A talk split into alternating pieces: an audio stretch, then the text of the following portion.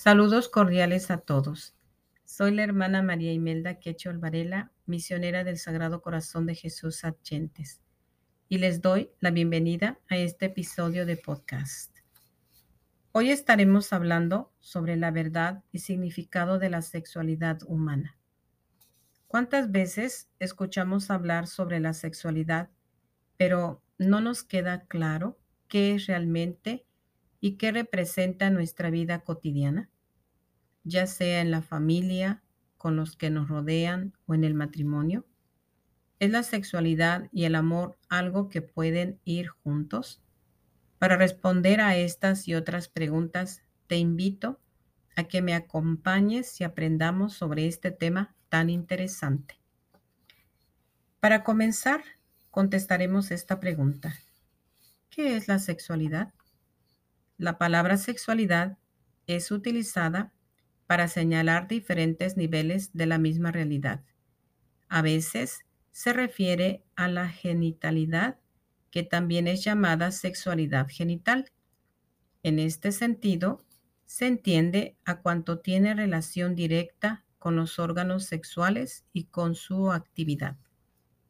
Otras veces la palabra sexualidad habla de la condición masculina o femenina del ser humano, es decir, del conjunto de características propias de cada sexo. A esto también se le llama sexualidad genérica. Es importante aprender sobre la diferencia de las dos porque, aunque señalan dimensiones de la persona claramente diferentes, están íntimamente relacionadas. La sexualidad caracteriza al hombre y la mujer no solo en el plano físico, sino también en el psicológico y espiritual, con su huella consiguiente en todas sus manifestaciones.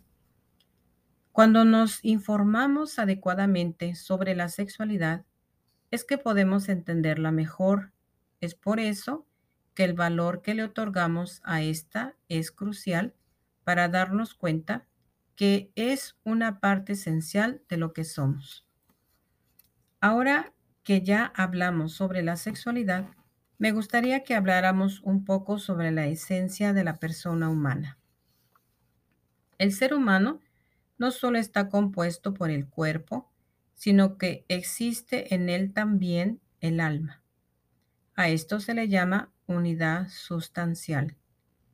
El ser humano debe su ser persona a su espíritu. Por esto no quiere decir que la persona sea un ser espiritual que tiene cuerpo. El cuerpo y el alma son dos principios fundamentales de la misma y única persona. El hombre es persona gracias al alma. En el alma está la razón de la subsistencia de la persona. El hombre es persona en la unidad del cuerpo y espíritu. Ustedes se preguntarán, ¿qué tiene que ver esta unidad de cuerpo y alma con la sexualidad? La persona humana es la totalidad unificada cuerpo-espíritu. Esa es la realidad llamada hombre. Y como por otro lado esa totalidad no tiene otra posibilidad de existir que siendo hombre o mujer, la sexualidad es constitutiva del ser humano. La sexualidad es inseparable de la persona. Bueno, ya habiendo dejado en claro algunos puntos sobre la sexualidad y la conexión entre cuerpo y alma, hablemos sobre su significado. El significado de la sexualidad se puede acceder desde la consideración del conocimiento de la humanidad del hombre y la mujer y también con la luz que proporciona la fe. Uno y otro conocimiento se complementan. Es en la enseñanza de la revelación donde se da a conocer la verdad entera sobre el hombre, creado a imagen y semejanza de Dios, sanado y redimido en Cristo. El ser humano no es un ser aislado y solitario. no es una cosa más entre las cosas. Como modalización de la corporalidad, la sexualidad humana está al servicio de la comunicación interpersonal. Está orientada a expresar y realizar la vocación fundamental e innata del ser humano al amor y de esa manera a la perfección propia y a la de los demás. En una de sus audiencias generales, el Santo Papa Juan Pablo II dijo, el cuerpo humano, con su sexo y con su masculinidad y feminidad, visto en el misterio mismo de la creación, es no sólo fuente de fecundidad y procreación, como en todo el orden natural, sino que incluye desde el principio el atributo esponsalicio, es decir, la capacidad de expresar el amor. Expresar el amor es un fin intrínseco a la sexualidad y por eso mismo está orientada también e inseparablemente a la fecundidad. El amor es fecundo por su propia naturaleza. La persona humana responde al plan de Dios cuando desarrolla su existencia terrena de acuerdo con su condición humana y racional como ser creado a imagen y semejanza de Dios. Ahora se preguntarán, si la sexualidad es parte esencial del ser humano, ¿qué pasa cuando se vive en castidad? Pues la castidad es una virtud positiva y orientada al amor. Crea la disposición necesaria en el interior del corazón para responder afirmativamente a la vocación del hombre al amor.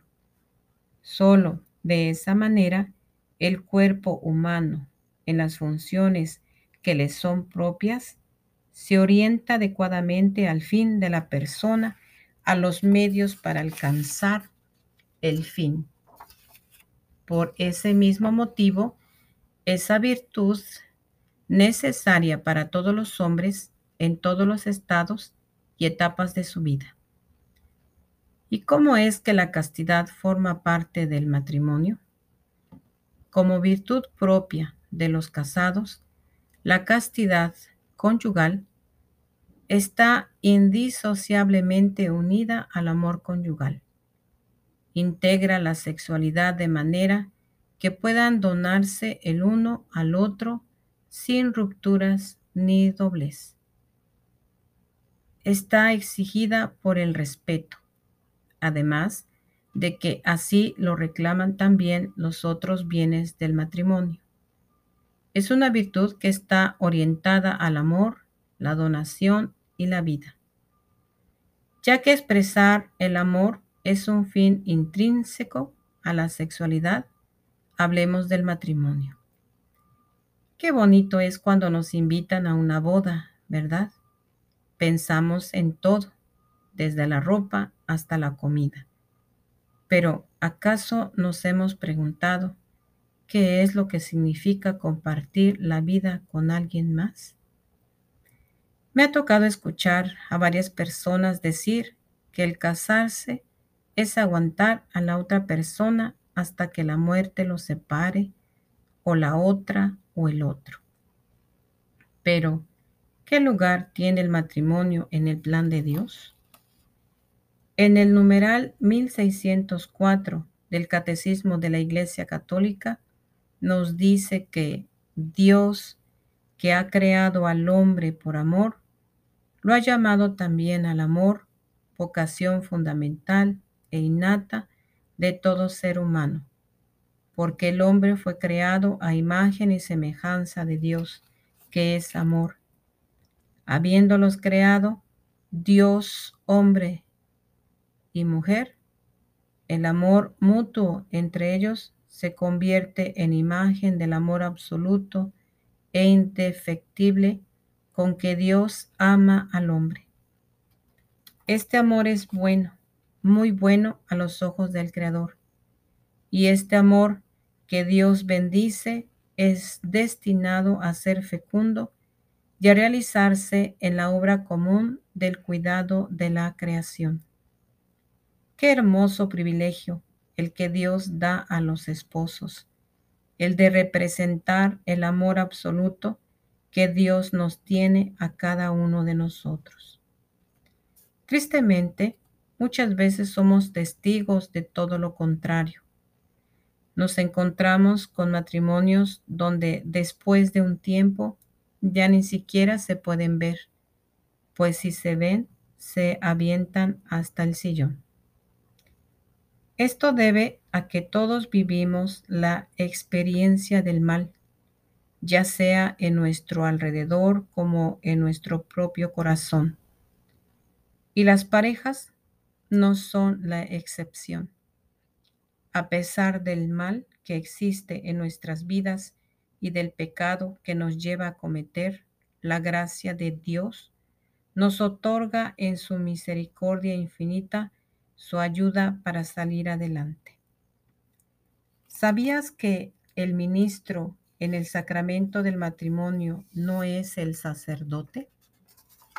Comúnmente creemos que el ministro en todos los sacramentos de la Iglesia Católica es el sacerdote. Pero tal como nos dice el Catecismo de la Iglesia Católica, en el numeral 1623, según la tradición latina, los esposos, como ministros de la gracia de Cristo, manifestado su consentimiento ante la Iglesia, se confieren mutuamente el sacramento del matrimonio. En las tradiciones de las iglesias orientales, los sacerdotes, obispos o presbíteros son testigos del recíproco consentimiento expresado por los esposos, pero también su bendición es necesaria para la validez del sacramento. Es importante que sean los novios quienes den consentimiento propio de la alianza matrimonial. El matrimonio se funda en el conocimiento de los contrayentes, es decir, en la voluntad de darse mutua y definitivamente con el fin de vivir una alianza de amor fiel y fecundo. Antes de terminar, me gustaría hablar un poco de la iglesia doméstica que es la familia. Hablamos de, sexualidad, del cuerpo y alma, del matrimonio, pero la familia es esencial para el desarrollo de un ser humano. La fecundidad del amor conyugal se extiende a los frutos de la vida moral, espiritual y sobrenatural que los padres transmiten a sus hijos por medio de la educación. Los padres son los principales y primeros educadores de sus hijos. En este sentido, la tarea fundamental del matrimonio y de la familia es estar al servicio de la vida. Sin embargo, los esposos a los que Dios nos ha concedido tener hijos pueden llevar una vida conyugal plena de sentido humano y cristianamente. Su matrimonio puede irradiar una fecundidad de caridad, de acogida y de sacrificio. En conclusión, la sexualidad no es algo que podamos cambiar, es la esencia de ser lo que somos y para lo que somos, ya sea que seamos solteros, casados, viudos, o vivamos en castidad, es el amor de Dios que nos llama a ser fecundos en nuestras vidas. Recuerden que no somos solo cuerpo, sino también espíritu, y el espíritu, si queremos, puede estar conectado a Dios de una manera única e irreemplazable. Que Dios los bendiga y hasta la próxima.